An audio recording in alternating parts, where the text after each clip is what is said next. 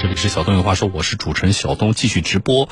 五月六号的一条新闻是山东的新闻，啊，这新闻什么内容呢？就是山东的住房和城乡建设厅发了一个通知，要求说从六月一号开始，在山东的那个房地产开发企业或者是商品房的这个销售的企业，在跟买房人签那个合同的时候，应该按照山东的一个商品房销售条例，这里边的亮点是什么啊？我跟大家说一下，就引起网友关注的是什么呢？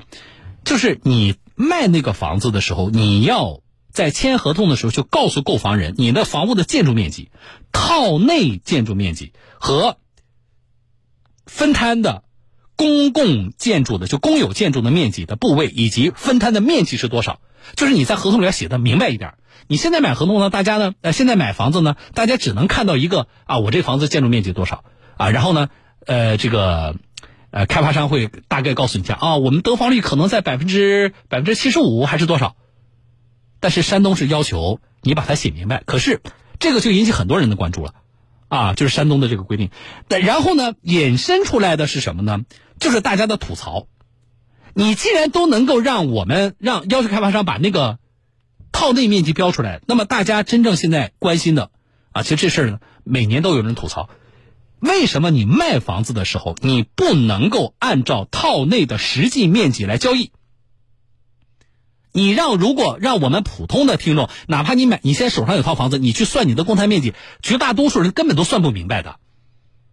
我那五百万的房款里边有多少，根本不是我的这个套内面积，啊，是为了所谓公摊面积这个钱支出了。那问题是，你看大家的呼声也是强烈的，可是取消公摊面积这个事儿为什么做起来这么难呢？啊，究竟？卡在哪里呢？来听记者调查。龙春玉，他是深圳市的一位普通业主。二零一八年，他以每平方米四万多元的价格购买了深圳的一套住房，房产证上的面积是八十九平米，其中套内面积只有六十七平米，而公摊面积则高达二十二平米。龙春玉觉得自己冤得慌。公摊公摊差不多花了接近一百万，但是我买了一个并不属于我的一个东西。貌似他写在这个我的房产证上的建筑面积，但是我的实际使用面积并没有那么多。我更倾向于我为我明明白白所使用的东西去买单。八十九平米的房子公摊面积竟然占了四分之一，这么大的公摊面积究竟是怎么算出来的？它是怎么构成的？龙春玉多次找开发商和物业了解详情，最后他发现没有人能给他解释的清楚。也就是我并不知道公摊的一个组成。他到底我公摊了什么？我理解的可能可能尤其有走走廊吧，但是我不理解，哎，比如说小区的这些绿化呀，这些公共区域我有没有公摊？地下车库我有没有公摊？然后它是怎么算的？它有哪些呃组成？有没有什么一些法律的一些依据？龙春玉至少还知道自己为二十二平米的公摊面积买了单，而同为深圳业主的周先生甚至连公摊面积是多少都不清楚，因为他的房本上根本没有写公摊面积的具体数值。这是不是周先生一个人的房产证有问题呢？为了弄明白，记者随周先生在所住的这栋楼里挨家挨户的去问问邻居们知不知道他们的公摊面积是多少。有的业主也拿出了房本，和周先生的一样，公摊面积也没有具体数值。在这些业主中，既有新房业主，也有二手房业主，但他们都不清楚自己的公摊面积是多少。一路问下来，周先生非常无奈。我就觉得，买一套房子。那么大的面积，然后算起来的话，一平方米可能价格也好几万块钱啊。那如果说他给我二二三十平方米，那我我我觉得是不是很亏呢？周先生的这套住房房产证上的面积是一百一十一平米，其中的公摊面积到底是多少呢？在开发商那里没有得到答案，周先生只能靠自己猜。但是包括这几个内容嘛，第一就是那电梯井道它是占面积的嘛，然后这个电梯出来的这个走道到我们房到我们房子的这个走道肯定是算那个面积，然后。消防疏散的这个也这楼梯应该也是算公摊面积。另外，除了我们这个楼层之外，我觉得是一楼这个电梯入户这个大堂啊，它也是应该分摊给我们有一部分的。我是这么想的。周先生认为，公摊面积就包括他所在楼层的电梯井、楼道、楼梯和一楼大厅。虽说不专业，周先生还是想要实际去测量一下自己的公摊面积到底是多少。一楼的面积测起来比较困难，最终周先生只能按照一个大长方形来粗略的算一下面积。周先生认为，公摊面积是不是还包含了小区花园和地下车库呢？可是困惑又接踵而至。这个停车位您是买了一个吗？租的这个车位是否已经分摊到我们的这个建筑面积里面来了呢？我们真的不清楚。呃，小区会所、游泳池、花园这些会不会分摊给我们呢？根据《中华人民共和国消费者权益保护法》第八条第一款之规定，消费者享有知悉其购买使用的商品或者接受的服务的真实情况的权利。但在龙春玉和周先生看来，消费者的知情权在房地产领域似乎成了一纸空文。因为呢，我买了这个为这个公摊面积买了单，但是呢，我并不拥有对它的一个权利，这个才是最大的问题，就是我为什么要为他买单？要明确告诉我，我买的这个房子我占有了多少面积，肯定要告诉我，我才好去比较。另外呢，如果说要有分摊的话呢，那你分摊给我的范围是哪一些？总共分摊给我多少平方米，都列清楚。那么消费者有可能靠自己算清楚公摊面积吗？开发商明确的告诉记者，不可能。金科地产集团副总裁方明富，因为刚才我讲到，实际上它本栋楼的公摊面积有，比如门厅、电梯井、楼梯道、通风管道，以及包括为本栋楼服务的，比如说房顶的有有那种二次加压的消防水箱，好，以及包括还有一些房顶的有些那种，比如说呃消防的一些一些临时设消防的一些设施。它都算本栋楼的公摊面积，但是有些这是本栋楼的，实际是消费者来测量、来计算，那就非常复杂，而且极其困难。所以说，消费者来测量公摊面积是是基本上是不太可能的。哪些面积算公摊，哪些又不算，消费者根本无法分辨。更关键的是，不同的楼盘，他们的公摊系数还不一样。比如记者手上的这两份房产面积测算报告，分别对应的是两个公寓式楼盘，但一个公摊系数是零点一八七一，而另一个公摊系数是零点二七零六幺七。不同的系数导致公摊面积更是差异极大。融创中国重庆地产公司产品管理部总监张毅，呃，会有不一样，因为每一个建筑物，呃。它所存在的这个，它所这个呃，所所所所存在的这些情况是是不太一样的。那有些是跟气候比的关系，有些和地质情况有关，对吧？有些和它的这个户型的呃这些内容有关。所以这些情况之下，它会有一定的这个区别。金科地产集团副总裁方明富，由于我们的公摊面积，它计算的呃这种特别的复杂。所以说，这种就造成消费者不太可能去把整个小区或者几栋楼的那种公摊面积进行全面的摸排和测量，这种就造成消费者和他的那种信息的不对称性。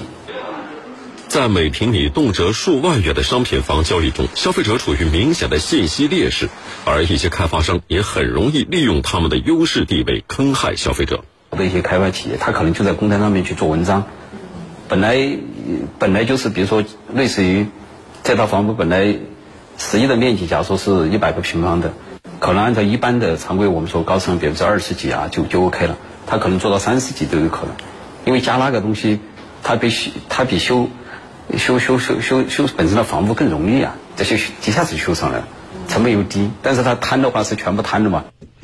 全国人大代表、四川省资阳市人民政府的副市长叫刘延安啊，他是在去年的两会上的时候提了一个提案，当时他就认为说，按照建筑面积计算，那么购房者为不属于自己的公摊面积买单，咱们买房人多花了冤枉钱。他这个提案提了之后呢，相关部委怎么回复的呢？当时还被评为优秀提案呢。啊，我们来关注。刘廷安告诉记者。多年来，他一直密切关注公摊面积所存在的问题，并多次在省两会和全国两会上呼吁。但没想到这些年过去了，这样一个显而易见的弊病却始终不能得到解决。您首次提出按照摊位面积是什么时候？二零一四年，在这个四川省这个政协会上，呃，当时我是省政协委员。哎，然后这个逐渐听给的答复，当时我看的还比较满意，但是最后没有实际的行动和效果。在二零一四年，刘廷安在四川省两会上提交了关于城市住房交易以套内面积计算产权证登记套内面积的建议，被评为优秀提案。虽然评了奖，刘廷安说他的建议并没有得到实质性推荐。在二零二零年全国两会上，作为全国人大代表的刘廷安带着关于解决城镇住房问题四冤问题的建议来到了全国两会。这份议案中所说的四冤，是指第一冤，购房者为不属于自己的东西买单，导致购房者获得感较差。这个不属于自己的东西，指的就是公摊面积。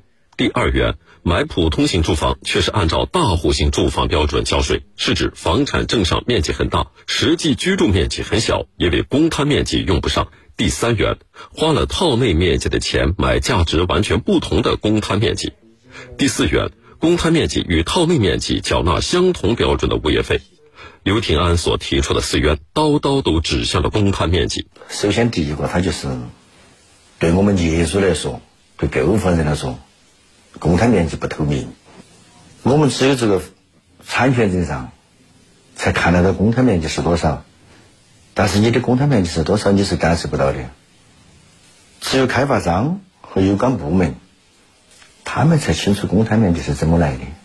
那你说我是这个购房人，或者是我是消防这个消费者，我是业主，我出了钱，我当然首先我应该清楚这公摊面积是怎么回事噻。